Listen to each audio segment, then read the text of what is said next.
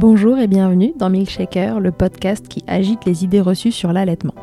Je suis Charlotte Bergerot-Palisco, je suis la maman d'un petit garçon de 2 ans que j'ai allaité durant un an et je suis la créatrice de ce podcast. Dans la vie, je suis ostéopathe spécialisée en périnatalité. Je m'occupe des femmes en général, de leur désir de grossesse à leur postpartum, des bébés et des enfants. J'accompagne spécifiquement certaines problématiques d'allaitement en libérant les bébés des tensions qui les empêchent de téter correctement, permettant un allaitement serein pour la mère et l'enfant. Au fil des consultations, je me suis rendu compte que le principal frein à l'allaitement, c'était le manque d'informations, de partage d'expériences et de vécu dans une société où l'allaitement n'est pas une norme. Je vous propose donc d'interroger avec moi des mamans et des papas sur leurs expériences, mais aussi de vous informer auprès de professionnels spécialisés en allaitement. Mon objectif est simple, vous informer, vous donner les clés pour faire des choix en conscience, banaliser l'allaitement sous toutes ses formes, vous le rendre plus accessible, plus facile et alimenter ce fameux village dont on a tant besoin pour élever un enfant. Louise, que je vous propose de découvrir aujourd'hui, est une de ces mamans qui ont une furieuse envie d'allaiter, mais la vie leur a réservé quelques surprises. Après deux allaitements franchement écourtés trop tôt pour elle, pour son troisième enfant, elle décide qu'il en sera autrement. Elle se renseigne et cette fois, elle s'est parée à toutes les éventualités. Mais la douleur et la fatigue lui font vivre la vie dure et elle décide de sevrer son troisième bébé. Mais ce bébé-là, il en a décidé autrement. Il veut son lait, elle le sait, elle le sent, et elle décide de changer le cours des choses. Après deux semaines de sevrage, Louise décide de tenter une relactation. Qu'est-ce que c'est qu'une relactation? Comment elle s'y est prise, Louise, pour relancer la machine et faire téter son bébé? Laissez-vous emporter par la volonté de cette maman, sa persévérance, la confiance qu'elle a eue en son bébé et en elle. Je vous spoil, elle y est arrivée, et son bébé est allaité exclusivement au moment où vous lisez ces mots. Je vous souhaite une très belle écoute.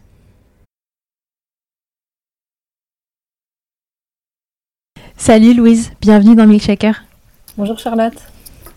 Louise, qui es-tu euh, Combien as-tu d'enfants? Est-ce que tu les allaites? Est-ce que tu les as allaités? Raconte. Alors, ouais. je m'appelle donc Louise, j'ai trois enfants. Euh, mon aîné a 4 ans et demi, la deuxième a 3 ans et mon petit dernier Paul a tout juste 3 mois. D'accord. Est-ce que ces trois enfants ont été allaités ou sont allaités? Les trois enfants ont été allaités. Euh, je peux le dire, même si euh, ma première, ça a été uniquement du tir-allaitement, puisque euh, elle n'a jamais réussi à s'accrocher au sein. Donc en fait, dès la maternité, ça a été une histoire assez médicalisée finalement, où on est passé au tir-allaitement au bout de deux jours. D'accord. La deuxième, elle, c'est et donc après je sais pas si on rentrera dans le détail, mais ces trois, enfin deux, ces deux premiers allaitements qui ont, normalement se sont terminés très très rapidement puisque le premier a duré que trois semaines de tir-allaitement. Le deuxième euh, a duré euh, une, petite semaine. Elle, euh, elle tétait très très fort, donc j'ai eu des crevasses qui saignaient dès le début. Et comme j'avais une autre petite fille de 18 mois à la maison, bah, j'avais pas le, j'avais pas l'énergie pour m'en occuper, pour gérer cet allaitement, et j'avais pas du tout l'accompagnement. D'accord. À chaque fois, tu as arrêté parce que c'était trop fatigant, que tu tirais pas assez de lait? Alors la deuxième fois, on l'a compris, c'est parce que bon, tu avais la première aussi à la maison et que tout n'était pas conciliable. Et la première fois, ce qui t'a arrêté, c'est quoi? En fait, juste la, deuxième, donc j'avais des crevasses. La sage-femme est venue euh, à, la maison pour voir. Et le premier truc qu'elle m'a dit, c'est m'a dit il faut mettre des bouts de sein sans même observer la position de ma fille au sein. Et moi, je me suis dit, bout de sein, non, je repars pas dans une galère. Et je me dis que j'ai bien fait de prendre cette décision parce qu'avec un accompagnement pareil, je pense que j'aurais juste la galère plus longtemps. Et la première, en fait, j'ai fait trois semaines de tir allaitement et ça s'est terminé, euh, c'était super dur, hein, ça s'est terminé avec une mastite euh, des deux côtés. Enfin, c'était euh, c'était horrible. donc une fièvre, une fièvre d'enfer et puis des comment dire, il fallait, tout le temps mettre, euh, bah, donc tirer mon lait jour et nuit, toutes les 2-3 heures, les compresses chaud, froid, donc on, ne savait plus quoi faire avec le papa. Hein. C'était euh, de l'argile, des petits pois, des compresses de chaud, de froid, nuit et jour.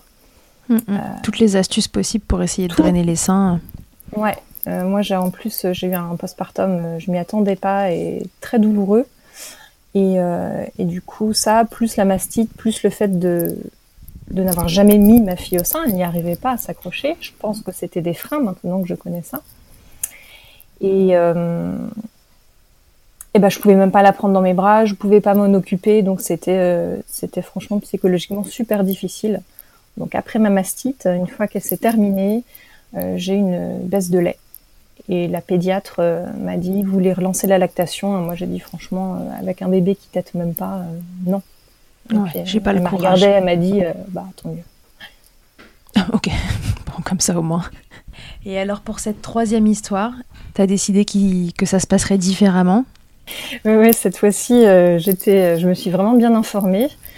Euh, je pensais être un peu informée euh, pour les deux premiers. Euh, j'étais allée à des réunions de la Leche League. Et puis en fait, j'avais bien compris hein, ce, truc d'allaiter à la demande, vraiment au signe d'éveil. Je, connaissais bien, mais en fait, je savais pas ce qu'il fallait faire quand tout simplement ton bébé voulait même pas être au sein. Mmh. Donc j'étais complètement démunie. Et donc dans la maternité dans laquelle j'ai accouché pour ma première, je reviens un petit peu dessus quand même parce que c'était pourtant une maternité amie des bébés. Et, euh, et maintenant, je vois ça, donc euh, il y a presque cinq ans que j'ai accouché. Euh, ils ont fait tout ce qu'il fallait pas faire, quoi. Et ils prenaient bébé, ils l'enfonçaient dans le sein. Euh, je suis restée plus d'une semaine, enfin, je suis restée une semaine à la maternité. Et, euh, et à un moment, bah, je devais les appeler pour mettre mon, essayer de mettre mon bébé au sein. Puis moi, je levais les mains. Et puis ils faisaient tout à ma place. Donc j'étais complètement euh, infantilisée. Mm -hmm. J'ai complètement perdu confiance euh, dans, dans ma capacité à allaiter. Donc ça, c'était super dur. Ouais. Et du coup, pour le troisième, euh, je me suis dit bah, que j'allais me, me, renseigner, me former avant. Donc je me suis euh, bien entourée. J'ai fait pas mal de lectures aussi sur l'allaitement. Et j'ai découvert la problématique des freins restrictifs. Donc, euh, compte tenu de, mes allaitements précédents, euh, bon, bah, c'est ça. Et puis depuis, elles ont été diagnostiquées, mes filles. Donc, donc voilà. Et euh, avant même d'accoucher, j'ai pris rendez-vous avec une chiro formée au frein qui habite près de chez moi. Et donc, euh, à une semaine de vie, mon fils a été diagnostiqué, a été vu par cette chiro qui a effectivement, euh, comme si je le savais par avance, qui a confirmé qu'il avait des freins restrictifs. Ah ouais, donc là, tu avais vraiment préparé le terrain. Tu t'es dit, cette fois-ci, je vais pas me laisser faire euh, par ces histoires de, de succion. Je vais prendre les devants et je vais prendre des rendez-vous comme si ça allait être déjà le cas, euh, qu'il allait y avoir un problème, quoi. Oui, alors c'est vrai que vu comme ça, c'est un petit peu une vision pessimiste. Mais c'est vrai que, non, mais c'est vrai que j'avais un manque de confiance vraiment. Euh, et encore maintenant, je, je, suis un peu émerveillée de voir là où j'en suis. Et j'avais vraiment un manque de confiance au début, donc j'ai voulu, euh, c'est ma façon de faire, j'ai voulu vraiment m'entourer. Donc j'avais eu la visite d'une consultante en lactation IBCLC aussi avant la naissance. J'avais exposé mon problème. Donc vraiment, j'avais l'impression d'être, euh, cette fois-ci, d'être parée à toute euh, éventualité, savoir comment soigner une crevasse au cas où. Enfin bon, avec mmh. le côté, c'est vrai, un petit peu stressant du coup. Pourquoi c'était important pour toi l'allaitement? On ressent dans tes histoires qu'à chaque fois, il y a, une vraie envie d'allaiter, que les deux premières fois, ça a échoué, et puis la troisième, tu vas nous la raconter après. Euh, pourquoi c'était important pour toi comme ça l'allaitement? Est-ce que tu avais un entourage allaitant? Est-ce que tu avais une idée précise de ce que c'était que l'allaitement? En fait, quand j'ai eu mon premier bébé, quand je suis tombée enceinte, ça a été euh, vraiment une révélation. Et euh, c'était une première grossesse euh, idyllique. Et avant même la naissance, je me sentais vraiment comme une, comme une super héroïne au quotidien. Je trouvais ça incroyable de, de fabriquer une vie. Euh, L'accouchement, j'ai trouvé ça fantastique. Et donc, ça me paraissait évident d'allaiter. Et comme la, la, la, grossesse était très très bien passée et que je ressentais vraiment une force incroyable, une énergie de dingue pendant toute la grossesse, que l'accouchement s'est bien passé alors qu'elle se présentait par le siège, mais j'ai pu accoucher par voix basse, euh, je me suis dit, naturellement, l'allaitement, mon corps est fait pour. J'avais confiance dans mon corps. Et puis, bah, non, finalement, c'était pas suffisant. Donc, j'ai eu une énorme déception. J'ai mis, euh, bah, jusqu'à l'été dernier, jusqu'à ma dernière grossesse, je, à chaque fois que je racontais cette histoire d'allaitement, j'en pleurais encore. Hein, c'était un vrai deuil que j'ai dû faire. Ça a été mm -hmm. très très long. Donc, euh, ton ouais, entourage, il en pensait quoi? On l'a compris, le corps médical, euh, de, de, ton point de vue, n'a pas été euh, voilà suffisant comme accompagnement. En tout cas, n'a pas su trouver les problématiques qui empêchaient tes bébés de téter, et donc du coup, ça a mené à, à des fins rapide d'allaitement. concernant ton entourage, tes proches, etc., c'est un entourage qui connaissait un petit peu l'allaitement, qui était habitué à, ce sujet-là et qui te soutenait pour continuer ou tu as plutôt eu le droit à l'inverse, à bah, écoute, pourquoi tu te prends la tête ouais, Pas du tout connaisseur, pas du tout allaitant, sauf ma sœur qui avait accouché quatre mois avant moi de son premier bébé et elle qui a eu un allaitement exclusif pendant six mois. Euh, facile, l'allaitement, euh, ouais, le, bel allaitement. Donc en fait, euh, bah, je j'ai pas pu la solliciter non plus au début parce que bah, elle aussi, elle avait son petit bébé et puis bah, elle n'avait pas cette problématique? Oui, elle n'a pas connu ces problématiques et puis du coup, elle s'y est pas heurtée. Elle avait pas plus, elle aurait pas eu plus de choses à te, à te donner comme renseignement, c'est ça? Oui, tout à fait. Euh, mon conjoint, lui, ça a été, ça a été dur ce premier allaitement parce que comme je pouvais pas m'occuper de ma fille physiquement, c'est lui qui, qui la prenait dans le lit, qui venait me la déposer, qui, qui passait à la pharmacie euh, de garde acheter du doliprane pour faire baisser la fièvre, qui allait dans le voilà, faire les cataplasmes et tout. Donc ça a été pour lui, euh, ça a été assez, assez difficile. Donc il m'a pas forcément encouragé pour tenter l'expérience pour les, les allaitements suivants. Ok, mais alors cette troisième fois, c'est pas la même chose. Pas la même chose. Remonter euh, comme une pendule et bien déterminée à réussir. et, puis euh, donc euh, la naissance se passe. Là, la maternité, pareil. Donc j'ai changé de maternité parce que j'étais ménagée. Et ils veulent me le mettre, me l'enfoncer dans le sein. Et là, t'étais de bienvenue. Et là, j'ai forte de mon expérience, j'ai fait non, non, laissez, je gère. Et puis euh, tout se passait bien, dans la position, euh, j'étais plutôt calée euh, après ton sa décès.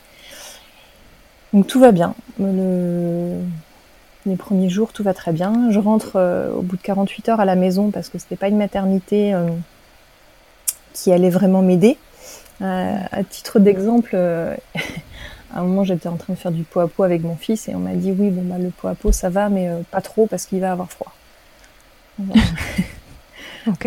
On rappelle que le pot à pot permet aux bébés de se réguler euh, de leur température et que du coup c'est c'est pas une bonne idée de dire qu'un bébé va avoir froid en pot à pot a priori. alors là cette fois-ci ton bébé c'est un garçon c'est ça? C'est un garçon, ouais. Il s'accroche au sein euh, beaucoup plus facilement Il s'accroche au sein euh, sans problème.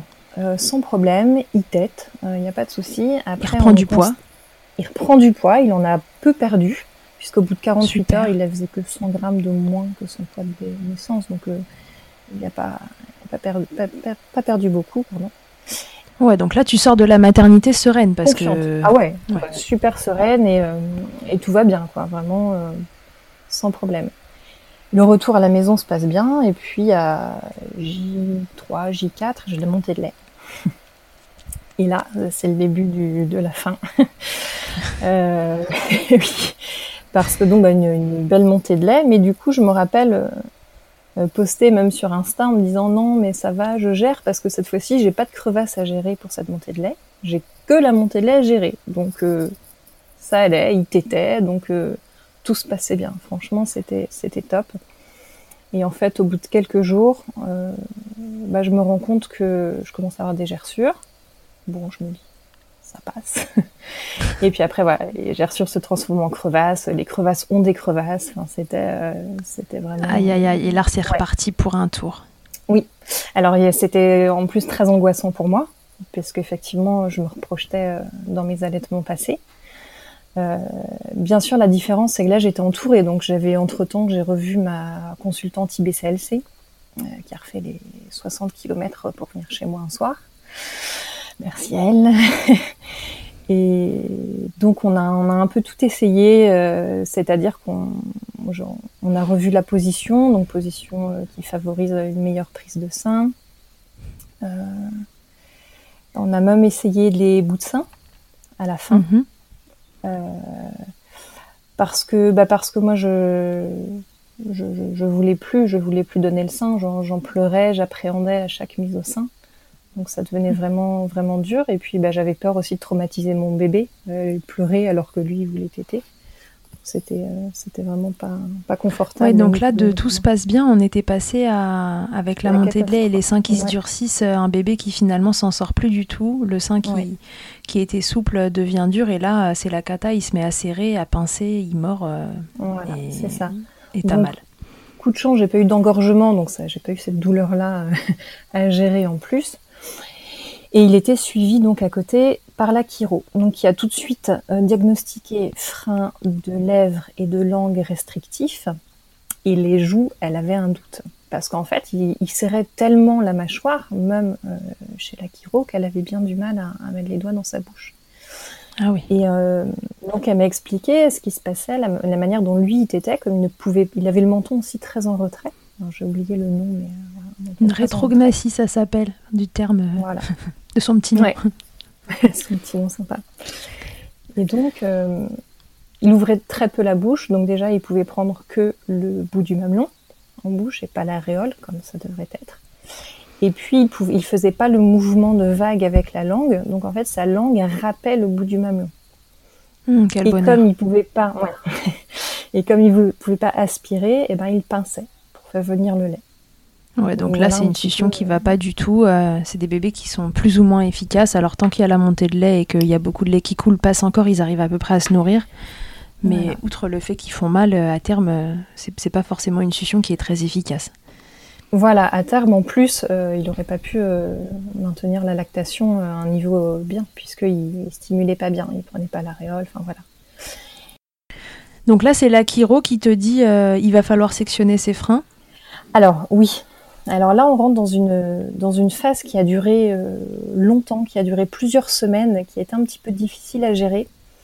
Parce que, en fait, euh, donc à une semaine, j'allaitais encore. Et il a été diagnostiqué donc avec ses freins restrictifs.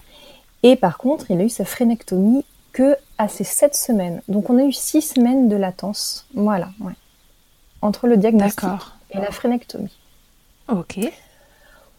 Donc après la première semaine, donc euh, sa première semaine de vie, euh, déjà j'avais des, bonnes crevasses, hein, donc des compresses de lait maternel avec du film alimentaire par-dessus, euh, jour et nuit que je changeais tout le temps. au bout de deux semaines, j'ai arrêté.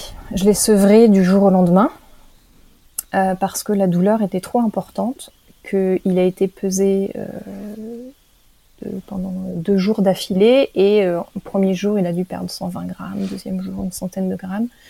Donc j'ai eu peur, euh, j'avais mal, j'étais fatiguée. Faut pas oublier, voilà, ça reste un troisième bébé deux semaines après l'accouchement. Mmh. Un postpartum, un troisième bébé. Euh, c'est ça. Donc le papa, comme j'ai expliqué, lui, l'allaitement, ça va tant que ça se passe bien. là, clairement, ça se passait pas bien. Donc j'avais pas son soutien. Euh, m'incitait à arrêter, clairement, à ce moment-là. Et donc, euh, je l'ai, j'ai sevré. J'ai donné un biberon euh, tout de suite. Il était inquiet pour toi et pour son fils? Oui, euh, pas, pas, inquiet parce qu'il est d'une nature confiante. Donc, il, savait que c'était sous contrôle. On, était suivi et entouré, donc on n'était pas seul. Mais, mais il voulait pas de ça, quoi. Il voulait pas que, que je sois malheureuse, que je souffre. il se disait ce postpartum, il, il, pourrait mieux se passer parce qu'au final, mes premières semaines des trois postpartum ont été sous le signe quand même de douleur, de frustration, euh, en raison d'un allaitement euh, désiré et non réalisé euh, dans de bonnes conditions. Ouais, lui, la solution pour lui, c'était c'était de passer au biberon, puisque les deux premières fois, ça avait réglé ce problème. Voilà, ouais. Ok. Donc, euh, bah, je l'ai sevré, je me suis guérie aussi moi-même, j'ai guéri mes crevasses, je me suis reposée, euh, voilà. Euh, et puis, au bout de deux semaines de biberon, donc mon bébé avait quatre semaines, il était et on continuait à aller chez la une fois par semaine. Moi, je lui faisais les exercices pour détendre ses, tensions, hein, on peut pas étendre des freins, mais on peut essayer de soulager un petit peu ses tensions. Donc c'est ce que je faisais. Euh, sans, bien comprendre en fait euh, où ça nous menait. Donc euh, c'était vraiment, j'avais pas une date de frénectomie en tête, je, je savais pas trop, je savais que les massages n'étaient pas suffisants pour régler son problème. Dans ma tête, l'allaitement s'était terminé, mais les freins restrictifs peuvent causer d'autres problèmes, du reflux, des problèmes pour la diversification, chose que mes aînés ont eu tous les deux, c'était très difficile de s'alimenter. Donc tu t'es dit cette fois-ci, euh, même si euh, ça règle pas de soucis pour l'allaitement et que je peux pas allaiter, au moins je veux qu'on règle cette histoire de succion, de déglutition et de frein. Exactement. C'était mon un peu mon nouveau cheval de bataille et je me suis dit on, va aller jusqu'au bout pour lui, euh, pour être allé au, bout de, tout ça. Et puis une fois qu'on connaît le problème, c'est dur de l'ignorer en fait. Donc on fait les massages, euh, je, voilà, il est suivi par la chiro, il boit le biberon, euh, il, il, le prend très très bien. De lait en poudre, je voulais plus de tirer allaitement, ça ça n'a pas changé, j'en veux pas. Ouais, ça c'était niette. Ouais, ça c'était ma limite et puis mon conjoint il, il aurait dit non aussi, hein, ça il aurait dit non. Et donc euh, on passe au lait en poudre, tout va plutôt bien. Parce que c'est un bébé facile, hein, il il pleure pas tant que ça, hein, il n'a pas l'air d'avoir des tensions quand on le voit.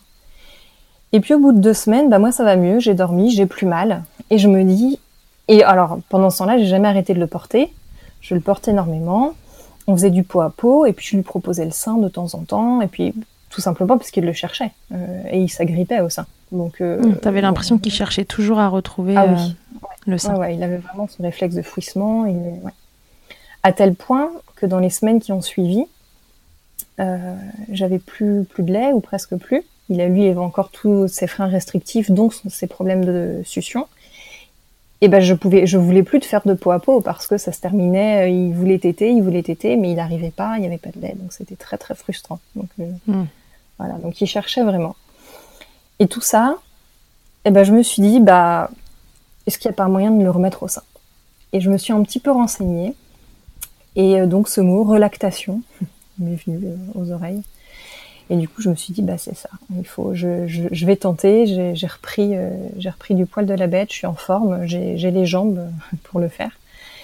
Alors, c'est un petit peu à partir de ce moment où je me suis dit qu'il faut faire la relactation. Donc, j'ai changé d'accompagnement au final parce que le, la consultante IBCLC, elle, elle me suit plus et elle était plus, euh, plus, plus, plus, plus performante à ce niveau-là. Donc j'ai été orientée euh, vers une, association, euh, l'allaitement tout un art. D'accord. Euh, et je suis toujours accompagnée par cette association. Et parce qu'ils ont une spécificité dans les, dans les problématiques de relactation La personne avec qui j'échange, oui, elle a accompagné beaucoup de relactation. D'accord, ok, super.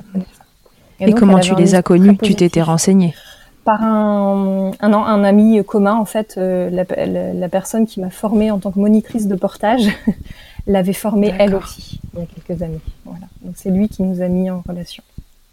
Ok, donc allez, c'est parti. Euh, donc tu es en lien avec cette association et tu, tu décides euh, que tu vas mettre bah, en place une relactation. Donc là, tu n'avais plus de lait, ton bébé ne t'était plus. Depuis combien de temps du coup? Alors, il t'était plus depuis deux semaines. Donc j'avais encore du lait.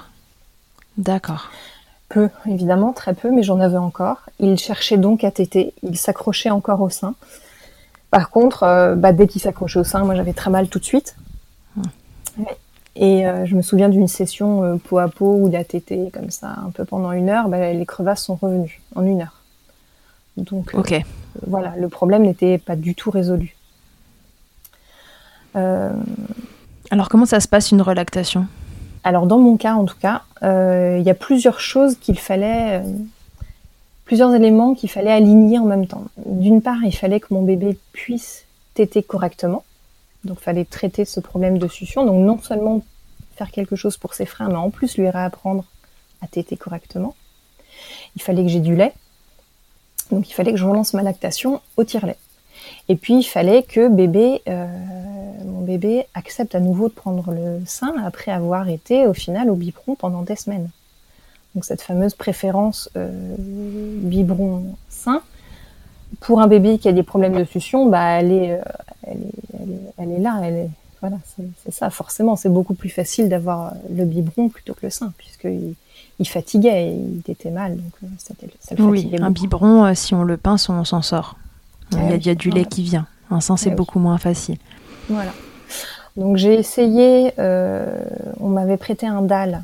Euh, donc j'ai essayé le dalle au sein, Mais comme il s'accrochait pas au sein, euh, j'arrivais pas à mettre le tuyau. Enfin bon, ça a été la galère, donc j'ai laissé ça de côté.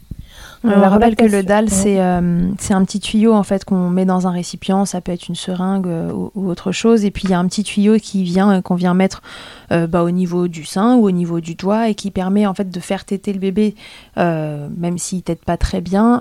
ça va plus facilement venir via le dalle que que via le sein.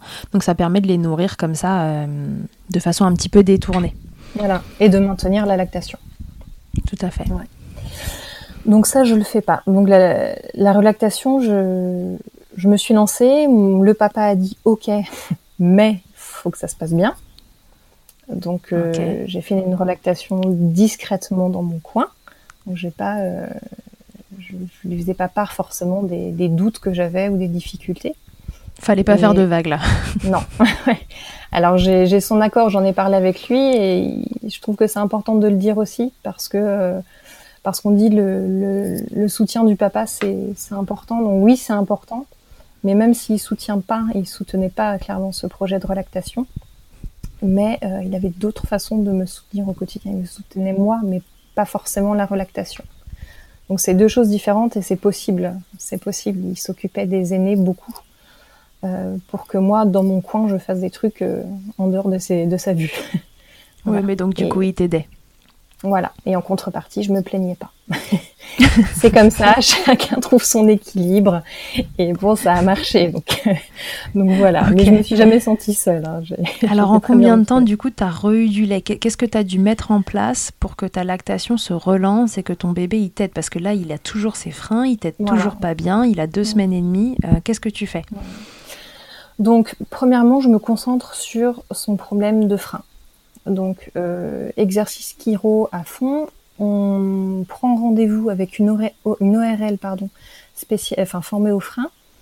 Euh, premier rendez-vous ultra frustrant parce que je fais la route en 300 km. Je fais la route pour m'entendre dire euh, ah bah oui effectivement les freins sont restrictifs, faudra peut-être couper. Ok merci, j'ai fait la route pour ça. Et, euh, et j'ai pas compris. Il y a eu vraiment une, une phase de, de, un mois, on va dire, où, j'étais dans le flou euh, parce que tout le monde me dit oui, les freins sont restrictifs, et en même temps, on va attendre euh, qu'il ait moins de tension pour couper. Ouais. D'accord. Alors, ça se justifiait euh, par le fait aussi que le succès d'une phrénectomie tient surtout aux exercices post-op qu'on réalise. Et les exercices post-op, c'est euh, plutôt contraignant, on va pas se mentir, puisqu'il faut aller dans la bouche de bébé et lui faire des étirements euh, tous les trois heures au début, jour et nuit. Et pour que ça se passe le mieux possible, eh ben moi mon bébé il était super bien préparé. Donc au final, euh, cette longue phase de préparation, donc autant pour lui que pour moi, au final, hein, moi j'ai appris à bien faire les exercices. Et eh ben je dois dire que le post-op s'est passé ultra bien et que les exercices se sont toujours faits dans le jeu. Voilà le, côté positif. Par contre, au côté négatif, côté, ouais, côté négatif, forcément, c'est que bah on ne savait pas et lui il commençait à majorer ses symptômes. Donc il y a eu un reflux qui est apparu qu'il n'avait pas, un réflexe nauséeux qu'il n'avait pas. Donc euh, quand on mettait les doigts dans la bouche, il commençait à voilà avoir un réflexe nauséeux, ce qui n'est pas du tout pratique pour les exercices justement. Oui, soit dit en passant. Voilà. Donc euh, il y a un moment, c'est moi qui ai dit bah voilà, là il va falloir euh, moi j'ai c'est maintenant, il faut il faut, couper. il faut faire la ouais, il faut qu'on s'active parce que c'est en train de partir en cacahuète. Donc j'ai rappelé l'ORL et euh, elle m'a dit avant, il faut quand même voir un troisième professionnel. Alors mon bébé était suivi par la chiro, l'ORL qui a fait la phrénectomie et une orthophoniste. Donc vraiment un accompagnement pluridisciplinaire et moi par une conseillère en allaitement. Et euh, j'ai appelé, je me rappelle, un lundi, le 7 décembre, je pense. On m'a rappelé le 9 et la phrénectomie, c'était le 11. Donc ça a été, le délai était très rapide. Donc le 11 décembre, on est retourné à Nantes. Cette fois-ci, le papa est venu. Le frein a été coupé. Et bah, à partir de là, nous, on est euh, de cette expérience de la phrénectomie, c'est la solution miracle parce que le, à partir du jour de la phrénectomie, il s'est non seulement mis à téter, mais à téter bien, c'est-à-dire sans, sans pincement, sans pincer mon mamelon, ou très légèrement, mais là, je parle vraiment du, jour même de la phrénectomie. Ouais, ça a été immédiat. Ça a été immédiat. Dans les heures qui ont suivi, il s'est mis à téter. Euh, il s'est mis à beaucoup mieux dormir. Euh, son reflux, le réflexe nauséeux sont partis dans les heures qui ont suivi.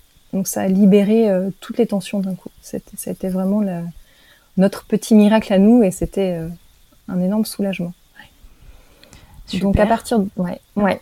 Donc ça, voilà, je m'étais concentrée là-dessus. J'avais pas vraiment trouvé le temps, euh, ni l'envie, à vrai dire, de tirer mon lait, de relancer ma lactation au tire-lait, parce que, euh, bah parce que moi je trouve que me s'occuper d'un nouveau-né, bah, c'est déjà prenant, et que je, je trouvais pas tout simplement le temps de le poser pour tirer mon lait, parce que pour lancer sa lactation, il faut faire ce qu'on appelle des boosts au tire-lait. Et donc, c'est des boosts, c'est des, des jours ou des heures pendant lesquelles on va tirer, euh, par exemple, euh, pendant une heure, euh, trois minutes toutes les quarts d'heure, ensuite cinq minutes toutes les demi-heures, dix minutes toutes les heures. Voilà. Oui, c'est très contraignant, c'est très chronophage. quand, quand, on a un, un, petit à, s'occuper à côté, moi j'ai fait ce boost 48 heures. Coup de chance, je l'ai fait juste avant d'avoir la date de la phrénectomie, donc c'est vraiment très très bien tombé. Donc je pense que ça a un petit peu relancé ma lactation, mais au final, la relactation s'est faite uniquement avec bébé au sein. Ok. Donc euh, j'ai presque pas utilisé le tir. Ryan Reynolds here from Mint Mobile. With the price of just about everything going up during inflation, we thought we'd bring our prices down. So to help us, we brought in a reverse auctioneer, which is apparently a thing. Mint Mobile unlimited premium wireless. Ready to get 30, 30, bit to get 30, bit to get 20, 20, 20, bit to get 20, 20, bit to get 15, 15, 15, 15 just 15 bucks a month. So, Give it a try at mintmobile.com/switch. slash $45 up front for 3 months plus taxes and fees. Promo rate for new customers for limited time. Unlimited more than 40 gigabytes per month slows. Full terms at mintmobile.com.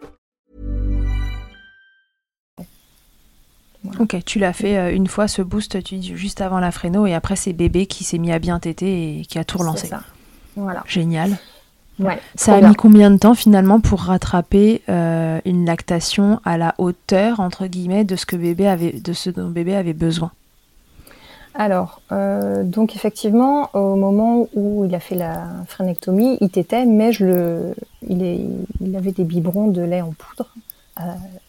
J'avais pas du tout diminué. Le lendemain de sa phrénectomie, vu qu'il passait quand même beaucoup beaucoup de temps au sein et que je l'entendais déglutir, euh, déjà, j'ai supprimé les biberons et je suis passée au dalle au doigt. Ça m'a pris comme ça. Et je me suis dit, euh, j'arrête les biberons parce que j'avais un peu peur quand même qu'il y ait une nouvelle préférence qui se crée. Je voulais pas avoir cette euh, problématique en plus à gérer. Et le dalle au doigt, il a très très bien pris. Alors c'est un peu impressionnant, il a fallu expliquer aux aînés parce que ça fait un peu perfusion quand même. c'est vrai, c'est... Et, et on va dire, donc il a eu sa phrénectomie le 11 décembre. Et là, on est le 27 janvier. Ça fait bien deux semaines qu'il est allaité exclusivement, sans aucun complément. Wow. Et sa courbe de poids, top. Ouais, c'est génial. Donc ça a mis euh, incroyable. Semaines à revenir euh, à fond. Cinq semaines, tu dis? Cinq semaines, ouais. Sans, sans tire-lait, quoi. Vraiment, euh, uniquement la force de bébé. Incroyable, donc ça veut dire que vraiment il t'aide super bien, parce que là il a ouais. restimulé le sein à hauteur de ce dont il a mmh. besoin. Waouh! Ouais. Est-ce qu'il a été euh, très demandeur pendant cette période? Ouais. ouais. Comment ça fait, se passait comme, les journées? Comme je disais, même en étant au biberon, il cherchait le sein. Donc même en étant au biberon, je le, je le mettais au sein quand même régulièrement, on faisait du pot à pot, donc voilà. Et oui, et du jour de la phrénectomie, eh ben il a passait ses journées et ses nuits au sein. Et pour mon plus grand bonheur, évidemment. Et, et donc là, euh, tu n'avais plus mal du tout Bah non, non, c'était vraiment magique. Ça a été complètement magique. Euh, j'ai eu mal à nouveau pendant 48 heures, je crois. Donc là, euh, mais je pense que c'était la fatigue. C'était après Noël, donc la fatigue de bébé, ma fatigue.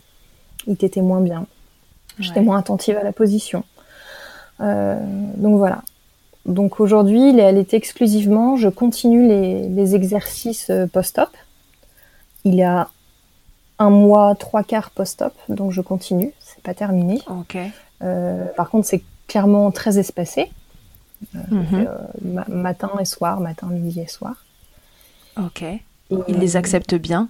Il les a toujours bien acceptés ces exercices? Oui, Ouais, il y a une période où lui et moi, on en avait un peu assez. Hein. J'ai l'impression de passer ma journée avec mon doigt dans sa bouche parce qu'entre le dalle au doigt et les étirements post-op, mm. j'avais tout le temps, tout le temps mon petit doigt dans sa bouche. Mais bon, c'était comme ça. et euh, à quel moment tu t'es dit euh, c'est bon, j'ai confiance, il, peut arrêter euh, les compléments parce que ça doit pas être facile quand tu as un bébé qui bah voilà, a été sevré à une période euh, du lait maternel et que donc tu te lances dans cette relactation, que lui t'aide, tu sais, il, t'aide bien, il t'aide mieux, mais à quel moment tu te dis c'est bon, c'est suffisant, tu vois? Comment ça se passe?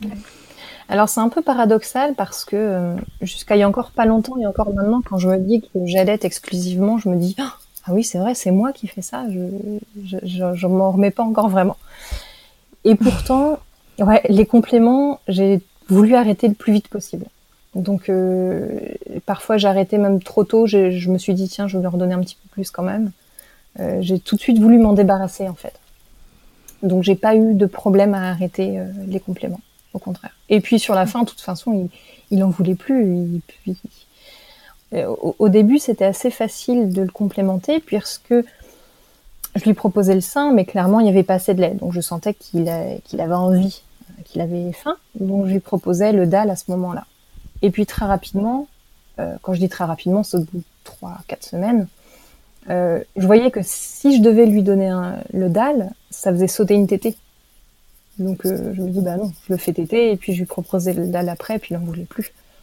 D'accord. Euh, ouais, donc en fait, tu as écouté ton bébé qui petit à petit a, est passé euh, des compléments au sein euh, dans une, sorte de transition en douceur.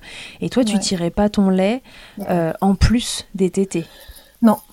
Non, non. Je l'ai fait vraiment de manière anecdotique. Le, soir, quand il était couché, parfois je, je tirais une fois ou deux, histoire de. C'était un peu histoire de contrôler combien de lait j'avais, combien j'en tirais. Alors que, en fait, c'est pas représentatif de ce qu'on a quand on tire euh, au tire-lait. C'était plus pour te rassurer que pour vraiment stimuler en fait. Oui, c'est ça. Et puis ce qui me permettait sur la fin de lui donner euh, mon lait dans le dalle plutôt que du lait en poudre. Ok. Mais mais c'était euh, à mes yeux c'était pas c'était pas une priorité. Ok. Et ton mari dans tout ça alors? Qu'est-ce qu'il en a dit une fois que ça se relançait, qu'il voyait que ça marchait, que ce bébé commençait à être allaité bah voilà, de plus en plus au sein, en lait maternel. Euh, est-ce que, euh, est-ce que son, son, idée a changé euh, Comment ça a évolué de son côté? Vous en avez discuté Ça n'a pas vraiment changé. il a la même ligne de conduite, c'est-à-dire là, ça se passe bien, donc ça lui va très bien. Il trouve que l'allaitement, c'est pratique. Mais lui, il n'est pas, il n'est pas convaincu des bénéfices de l'allaitement. C'est-à-dire, il sait que c'est une, excellente chose pour le bébé. Ceci dit, euh, c'est sous réserve que ça se passe bien. Et lui, il a une, difficulté. Il, voilà, il trouve qu'il faut passer à autre chose et pas se, pas s'acharner euh, à l'allaitement et que voilà. Donc, euh, j'ai eu un petit engorgement il y a quelques jours là profil bas. J'ai fait profil bas. Mais il est quand même content pour toi que ça que ça ait fonctionné, de te voir heureuse euh, d'avoir réussi. Ouais, il est, il est content que, que je me sois battue pour quelque chose euh, que je voulais. Mais bon, ça, euh, c'est un trait de ma personnalité. il y a, j'ai peu de, peu de projets que, qui me tiennent vraiment à cœur, mais quand ça me tient à cœur, j'essaie d'aller jusqu'au bout. Même si au final, ça m'aura pris trois enfants et 5 ans pour avoir un allaitement euh, exclusif qui se passe bien. et toi, tu es fière de toi?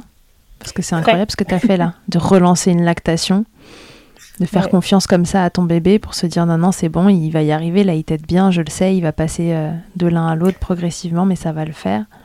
T'as jamais douté? Non, c'est vraiment lui qui m'a donné confiance parce qu'il avait un, comportement qui me, qui me criait euh, je, je veux ce sein, je veux ce lait. Je... Même quand il n'y avait pas de lait, il le voulait, mais c'était, ça se voyait. Donc c'est lui qui t'a guidé. Ah oui, ouais, vraiment. Euh, bah, si, si j'avais senti qu'il n'était plus intéressé par le sein, qu'il aurait fallu négocier tout ça, non, je je, je l'aurais pas fait pour moi uniquement, on va dire comme ça. J'ai vraiment senti que lui, il, en avait envie et besoin. 50% du boulot, facile. Ouais.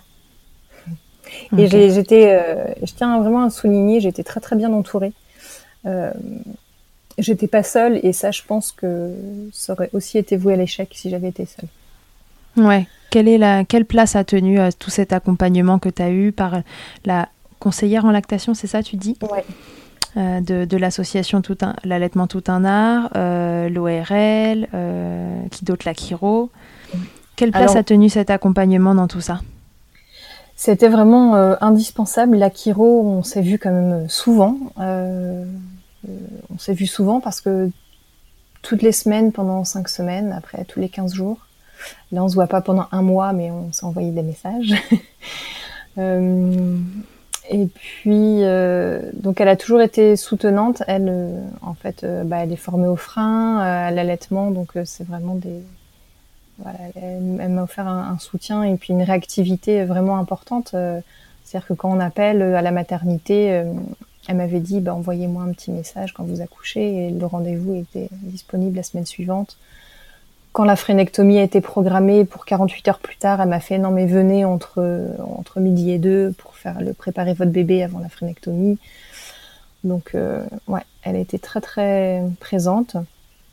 L'ORL, bon, celle qui a réalisé l'acte, euh, c'est un petit peu un peu à la chaîne hein, quand même ces, ces, opérations, mais en même temps ce qui montre que c'est assez bénin, c'est assez anodin mhm. comme comme acte. Et l'orthophoniste, on l'a vu surtout après la frénectomie pour euh, travailler sa succion. Sauf qu'en fait, là aussi, j'ai un peu mis au bout d'un moment les, les, pieds dans le plat et j'ai dit stop. Parce que, en, fait, euh, on est bien d'accord que le meilleur exercice pour le bébé, euh, pour apprendre à, à téter, bah, c'est d'être au sein. Donc, il passait sa journée au sein, donc il n'y avait pas de souci. Et aussi, comme je faisais beaucoup, à l'époque, je le complémentais encore au dalle au doigt, bah, je pouvais mesurer, contrôler sa succion euh, donc six fois par jour au dalle au doigt. Donc euh, voilà, j'ai dit, euh, voilà, j'ai dit aussi à l'orthophoniste, il prend du poids, il tête, tout va bien. Donc pareil, on est en contact par mail, mais on se reverra pas tout de suite. Parce qu'à un moment, si on a après prendre le temps pour toi, pour ton bébé, pour pour être ensemble et pas courir les rendez-vous qui te semblaient pas nécessaires. Ouais, exactement. On a besoin, voilà, de, de, de sortir de ce côté un peu médicalisé. Ouais. des choses plus simples. Mm. Et euh, la conseillère? Et la conseillère, eh ben, on ne on s'est jamais vu parce qu'elle n'est pas, elle est pas proche euh, de moi, euh, mais on échange très souvent, encore maintenant, et elle est contente pour moi, et je pense qu'on va se rencontrer un jour. On a vraiment développé des, des liens assez proches. Mm. Ouais, donc toutes ces personnes, elles ont contribué à la réussite de ce projet, de cette relactation. Ah euh, mm. par leur soutien, par leur réactivité. Euh, voilà, ça t'a permis de, t'aider un peu à te porter si, si d'aventure tu avais eu euh, un petit moment de, de moins bien. Exactement, à une période. Et puis, et bien, bien plus, j'étais aussi entourée par bien plus d'autres, d'autres personnes hein, qui prenaient de, mes nouvelles. J'ai un compte Instagram et sur lequel échangé avec pas mal de mamans qui prenaient des nouvelles, qui, qui répondaient à mes messages de 4 heures du matin. Enfin, tout ça, tout ça, c'est bien de pas être seul la nuit. Euh, tout ça, c'était génial. La nuit, tout est toujours plus dur. Alors, s'il y a quelqu'un en effet sur son Instagram à 4 heures qui répond, c'est cool. Permet ça de se fait du bien. Ouais, carrément. carrément. T'envisages quoi pour la suite de cet allaitement? T'imagines quoi? Euh, Tu m'aurais posé la question il y a trois mois. J'aurais dit euh, que j'allais allaiter jusqu'à deux ans, deux ans et demi. Aujourd'hui, je peux rien dire. je, je suis obligée d'avoir cet allaitement avec beaucoup d'humilité et de me dire bah chaque jour euh, chaque jour c'est une victoire quoi pour nous. Tu vas faire confiance à ton chouchou, pareil? Et en même temps, chaque jour c'est une victoire. En même temps, là, j'ai oublié, c'est un peu comme un accouchement, j'ai un peu oublié les galères du début. Et je pourrais très bien dire non, mais euh, l'allaitement c'est tellement naturel et facile en fait, parce que ça allait Presque. Ouais. ouais. Oui, mais aujourd'hui, oui. Et alors qu'il y a encore euh, cinq semaines, c'est... il était au biberon, quoi. Mm. Ok, donc tu te laisses porter comme tu t'es laissé porter euh, à chaque fois, dans l'envie d'allaiter, dans le besoin que ça s'arrête parce que c'était trop dur et que, que tu tenais pas et qu'il fallait que tu te préserves. Et puis l'envie de recommencer, faire confiance à ton bébé. Donc voilà, tu continues sur ce mood-là. Exactement, ouais. Un jour après l'autre.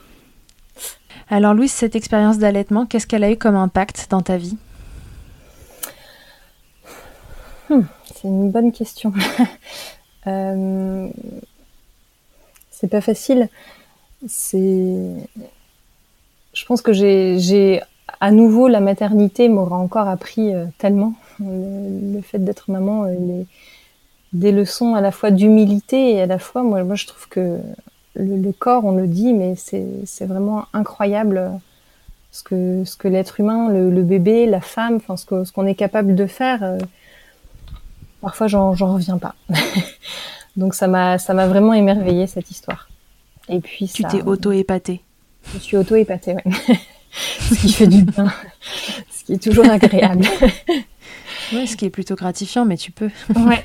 c'est une belle histoire. Et puis, euh, et puis c'est c'est peu de choses, mais je vois mes filles euh, qui bah, qui ont joué le jeu, hein, qui parce que j'étais très très présente avec euh, mon bébé, avec leur petit frère.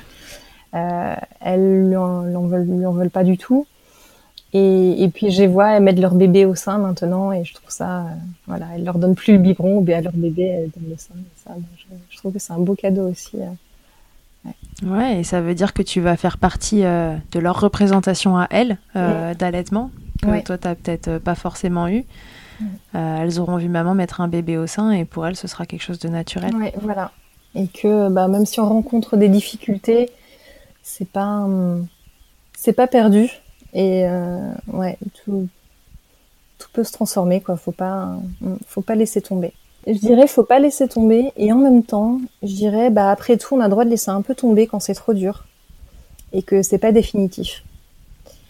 Et qu'il faut, faut pas avoir peur, en fait, de, on a le droit de baisser les bras à un moment. Euh, moi, j'ai, avec combien de mamans j'ai échangé, euh, qui me disaient, bah non, mais moi aussi, j'ai donné des biberons euh, trois, quatre fois pour, pour, me reposer une nuit parce que j'en pouvais plus et puis on reprend l'allaitement. Bah, c'est ok, quoi et on a le droit de, baisser un peu les bras. Ouais, tout est ok. Laissez-vous porter. Euh, mm. Vous faites de toute façon votre maximum, quoi qu'il arrive. Ouais. Ok, donc ce serait ça euh, ton meilleur conseil à des mamans. Donc ce serait de leur dire euh, faites ce que vous vous sentez de faire. Oui, et on dit aussi beaucoup s'entourer de gens, et je dirais s'entourer de gens qui, qui ont confiance déjà en vous et en, dans ce que vous faites pas s'entourer de, gens, de donneurs de leçons, parce que moi j'en ai eu ma sage-femme que j'en change parce que euh, une, pourtant pro-allaitement, euh, qui se dit euh, comme ça, mais qui m'a quand même dit que je m'acharnais avec cet allaitement. Et j'avais un, j'avais apporté le dalle pour qu'elle, qu'elle apprenne, elle m'apprenne à m'en servir, elle a refusé. Donc, ah oui. Voilà. Ouais. Donc s'entourer de gens qui, qui, ont confiance en vous. On n'a pas besoin de gens qui, qui doutent de vous, quoi. de soi. C'est compliqué. Ouais, c'est un bon conseil euh, dans la, dans la vie en général, même hors allaitement, entourez-vous de gens qui ont confiance en vous. Bah ouais, c'est ça. Pas mal. ok, est-ce qu'il y a autre chose que tu voudrais nous dire euh, avant que je te fasse passer à l'interview Fast Milk Non, je pense que qu'on a, qu'on a bien couvert le, le sujet ce bel, euh, beau début d'allaitement. ouais, tu nous raconteras la suite ouais, avec un plaisir. jour. Alors Louise, pour l'interview Fast Milk, avant de se quitter, quelle est ta tétée la plus insolite? Ma tétée la plus insolite, euh, bon alors moi ça a été du coup très euh, très académique, hein, avec tous les soucis. Euh, on faisait pas trop de, de folie euh, dans l'installation, mais je dirais, récemment quand même, euh, mon bébé qui ne voulait pas dormir, j'ai fait le, le combo une tétée dans un sling mal installé, chaussettes et Birkenstock dans l'herbe mouillée de mon jardin pour réussir à l'endormir, le tout en même temps. Donc on avait promenade, portage et tétée en même temps. Ça a marché. La tétée sexy. ah oui, ça aussi. Est-ce que c'est pas la, finalement la deuxième question? Qu'est-ce que c'est le truc le plus glamour qu'il t'ait été donné de vivre durant ton allaitement? Non. non, non, je vais, vais pas la prendre comme euh, ironique cette question. Alors vas-y, dis-moi, qu'est-ce qui est glamour? euh, Parce qu'à nouveau, il y a pas eu beaucoup de, glamour, mais au final, c'est c'était au tout début quand le papa m'apportait un verre d'eau, m'apportait une tisane sans que je lui demande. Et mhm. là, je voyais qu'il me soutenait finalement, même il me soutenait moi, pas forcément l'allaitement, tout ça, mais je me sentais soutenue et pour moi, ça c'est glamour. Ouais, on le comprend dans ce que tu dis, c'est que l'allaitement en soi, lui, il s'en fout un peu, mais il te soutenait toi dans, dans tes envies et tes projets tant, tant qu'il te sentait euh, à l'aise dans tout ça. Ta position préférée dans le Kama Sutra de l'allaitement? Alors, euh, je dirais peu importe la position, mais j'ai découvert récemment les tétés les yeux dans les yeux. Et ça, quand Ouais. il ouvre ses grands yeux bleus et qu'il me regarde, ce petit bout, euh, ouais, c'est bien ce que je préfère. Ok. Peu importe la position finalement. Oui. Puisque maintenant on peut se permettre. Vous pouvez commencer à justement à tester le Kama Sutra de C'est l'allaitement. là. ça. Ok. Et si en un mot, tu pouvais me résumer euh, cet allaitement et puis euh, les précédents, est-ce que tu veux me donner un mot pour chaque allaitement? Hmm. Hum. Je commence par cet allaitement, je dirais. euh, souvent, je me dis que c'est cet allaitement, c'est un peu comme un phénix parce que bah, on a traversé plein d'épreuves et puis au final, bah, il renaît de ses cendres. Ouais, voilà. Donc, Allez, Phoenix alors. Voilà. et puis euh, mes premiers allaitements. Ça me fait marrer parce que ça, en fait, je vous raconte un truc drôle. Enfin, c'est pas drôle particulièrement, mais mon mec, quand il était jeune, il va me tuer si c'est que je dis ça. Il, il avait un phénix tatoué sur l'épaule. il est atroce. Il est atroce Ah ouais. ce truc. Une soirée sûrement trop arrosée. Bref, il a essayé de le faire enlever, mais il reste une trace de phénix sur son épaule. Donc quand tu me dis phénix, je pense à son n'est pas aussi poétique que dans ma tête.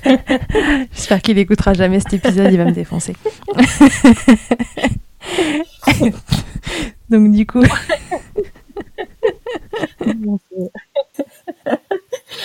et donc du coup les deux premiers allaitements, Ah, Un mot les pour chaque ou- allaitements, euh, C'est marrant parce que c'est que des mots tristes qui me viennent à l'esprit et j'ai pas envie. Donc, euh, donc euh, je, je sais pas. Je préfère de- rester sur cette troisième Ouais. expérience et cette troisième expérience, euh, cet allaitement Mm. c'est un phénix parce qu'il voilà, Ouais. il, Et je, je il crois que parce que je crois que les, les deux premiers, je c'est pas fini le deuil encore. J'ai passé le côté un peu trop émotionnel, mais j'ai pas, j'ai pas tout digéré encore. D'accord. Est-ce que tu as pensé, euh, ça m'est arrivé dans mes patientes, que hum, sur des allaitements comme ça, des premiers qui se sont euh, écourtés très vite ou juste qui, qui ont à peine euh, démarré, euh, les, les mamans, en fait, euh, m'ont dit plusieurs fois qu'elles tiraient leur lait pour, euh, pour pouvoir faire euh, des gâteaux aux grands ou des yaourts ou des choses comme ça. Est-ce que c'est un truc auquel tu as pensé pour, tu vois, recréer un peu ce lien que tu pas pu créer les premières fois? Non, j'y ai pas pensé, mais maintenant j'y pense. Ouais, c'est une bonne. euh, C'est vrai que ça. J'ai toujours trouvé ça super joli. On me l'a dit deux ou trois fois et je me suis dit, c'est vrai que c'est c'est une belle façon de, C'est vrai. De se dire que voilà, on n'a pas pu à cet instant T-là euh, pour différentes raisons, mais que Mm. maintenant qu'il y a du lait, euh, Oui, c'est vrai. pourquoi pas. C'est une très belle idée. Ouais, je garde ça en tête. Bon, Merci. ben écoute, tu me raconteras. On obtient des, des belles informations de, de chaque échange. Mm. Ok, Louise. Bah écoute, c'était un plaisir de t'écouter. Bravo pour ton histoire. Merci. C'est voilà, vous, vous me fascinez euh, quand j'entends des, des histoires comme ça. Je trouve ça fabuleux, euh, ce- cette persévérance et, euh, et cette façon voilà d'é- d'écouter vos petits bouts et de vous écouter quand, quand vous savez qu'il y, a- il y a quelque chose de, de différent à faire que, que ce qu'on vous propose. Euh, alors voilà, bravo, bravo pour cet allaitement. Je te le souhaite euh, aussi euh, court ou long que, tu, que tu le souhaiteras et que, et que ton bébé le voudra. Et euh, puis j'ai hâte que tu me racontes la suite, Ah, Merci Charlotte. surtout. Bah ouais, je te raconterai. Avec plaisir.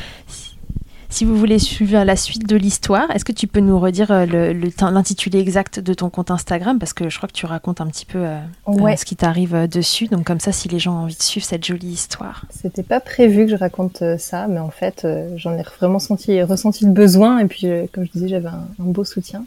Et c'est une enfance au naturel. Voilà. Donc vous pouvez suivre le compte de Louise, une enfance au naturel, pour, euh, pour avoir la suite de l'histoire et puis même pour, euh, pour euh, récupérer un peu les, les épisodes précédents parce qu'elle les raconte un peu plus en détail, la phrénotomie, euh, euh, le power pumping, enfin le, je sais plus, tu t'as ça ça, power pumping ouais. toi. Voilà, elle, elle- vous en dit un peu plus dans les détails. Et puis, ben voilà, je, la, la, suite au prochain épisode. Merci encore Louise et puis je vous dis à tous et à toutes à très bientôt dans Milkshaker. Merci mille fois d'avoir écouté cet épisode de Milkshaker. Vous pouvez suivre l'actualité du podcast sur le compte Instagram du même nom et sur mon site internet charlotte-bergerot.fr où vous retrouverez tous les épisodes mais aussi une rubrique Milk Letters constituée de témoignages écrits, un autre support pour vous transmettre toujours plus. Si vous avez aimé ce podcast, n'hésitez pas à m'aider en le soutenant. Pour cela, je vous invite à vous abonner, à laisser un commentaire, à lui attribuer 5 étoiles en fonction des plateformes ou encore en en parlant beaucoup, beaucoup, beaucoup autour de vous. Je ne vous présente plus Emma et son titre I'll qui continue de nous accompagner. Et je vous dis à très vite pour un nouvel épisode. D'ici là, n'oubliez pas, prenez soin de vous, milkshakez autant que vous le voudrez et bousculons ensemble les idées reçues sur l'allaitement maternel. Hate to see you down. Can't stand to know your When you say it's getting loud. The voices in your heart. And you know I get it, so let it all out. Keep your head up, your masterpiece, and I'll swear that I'll be there by your side. A text away, you know you can find me. It just takes a whisper, and I'll be there to listen. I got you. I'll fight with you, cause I love you. I'll be there. I'll be there. Oh, I'll be there. Be there. I know I'm not perfect. Sometimes I look myself, but I hope you know I care. You can meet me anywhere. You know I get it, so let it all out. If anyone comes at you, then I'll swear that I'll be there by your side. A text away, you know you can